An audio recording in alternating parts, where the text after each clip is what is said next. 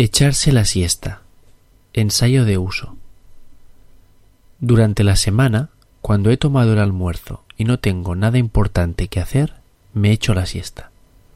No ocurre frecuentemente, pero de vez en cuando está bien descansar y relajarse del estrés.